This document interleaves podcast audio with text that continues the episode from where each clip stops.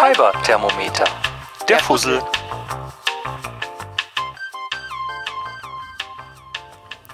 Herzlich willkommen zum vierten Fussel. Heute geht es um Sabotagestrümpfe. Ja, das ist ein ziemlich interessantes Wort und das ist auch eine ziemlich interessante und wenn auch traurige Geschichte dahinter. Auf dieses interessante Deta Detail der deutschen Geschichte bin ich auf Twitter aufmerksam geworden. Und zwar durch einen Tweet von Magdalena Miedl.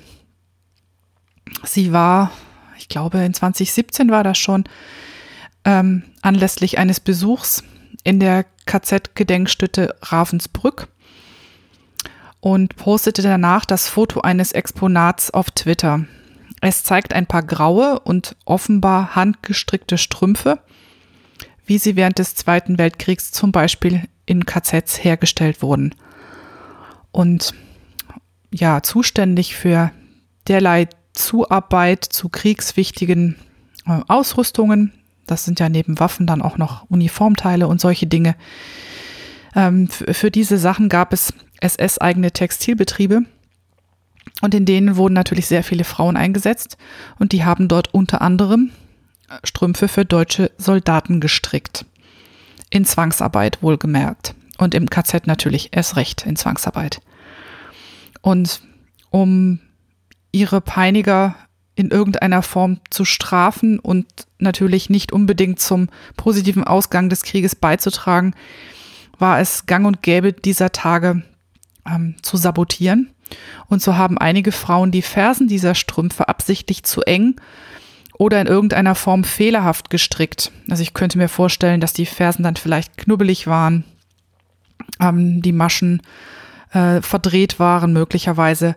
Was auch immer man tun kann, damit die Strümpfe möglichst unbequem sind und sich die Soldaten während ihres Einsatzes in den derben Militärstiefeln dann auch ordentlich Blasen an den Füßen laufen. Was das Ganze noch bedrückender macht, ist, dass mitunter solche Socken gar nicht aus Wolle, sondern aus Haaren gefertigt waren. Vor allen Dingen aus Haaren von vor allem weiblichen Häftlingen der KZs. Und das war auch in Ravensbrück mit zum Teil der Fall. Es war ja so, dass fast jeder bzw. jede bei der Ankunft im KZ am Kopf geschoren wurde. Und vordergründig diente das der Sauberkeit natürlich, weil äh, da wird einem dann gesagt, naja, ähm, das ist dann, damit man sich keine Läuse holt und solche Dinge. Aber es hatte noch einen ganz anderen perfiden Grund, nämlich vor allem auch die Entweiblichung beziehungsweise Entmenschlichung der Insassen zu symbolisieren. Und ähm, ich finde, das ist eigentlich eine mindestens doppelt so gute Motivation, sich bei der Herstellung dieser Strümpfe nicht allzu viel Mühe zu geben. Und es gibt ähm, unter anderem eine Seite, die heißt ravensbrückerinnen.at auf der werden die Schicksale von österreichischen ähm, Frauen und anderen Häftlingen, die in Ravensbrück eingesessen haben, ähm, geschildert. Und da gibt es halt auch einen Artikel über eine Frau namens Barbara Eben Eibensteiner, Barbara Eibensteiner, die auch Hansi genannt wurde. Und ich zitiere mal ähm, aus einem Brief oder einem, einer Beschreibung über sie.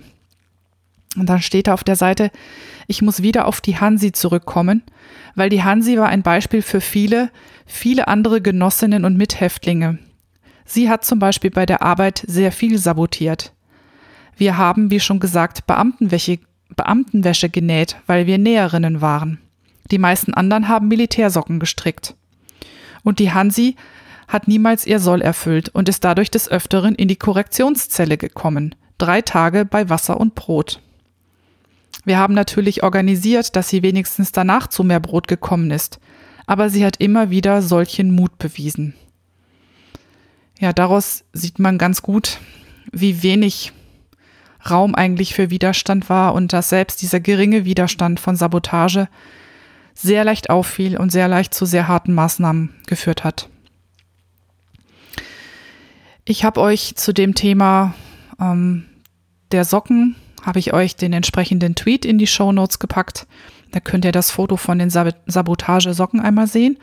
Und außerdem habe ich euch die Seite ravensbrückerinnen.at verlinkt und eine Promotionsarbeit, aus der auch hervorgeht, dass ähm, wie, wie das mit dem Scheren und ähm, im KZ Ravensbrück zuging, ähm, wo dann auch rauskam, dass daraus gestrickt wurde. Und da geht es grundsätzlich darum, wie es den Frauen im KZ Ravensbrück gegangen ist. Das wäre es für heute. Ich verabschiede mich wie immer und ja, bleibt mir bis zum fünften Fussel gewogen. Die Shownotes findet ihr unter www.fiberfussel.de und wenn ihr mich per Mail erreichen wollt, dann geht das unter moni.fiberfussel.de. Bis zum nächsten Mal. Tschüss.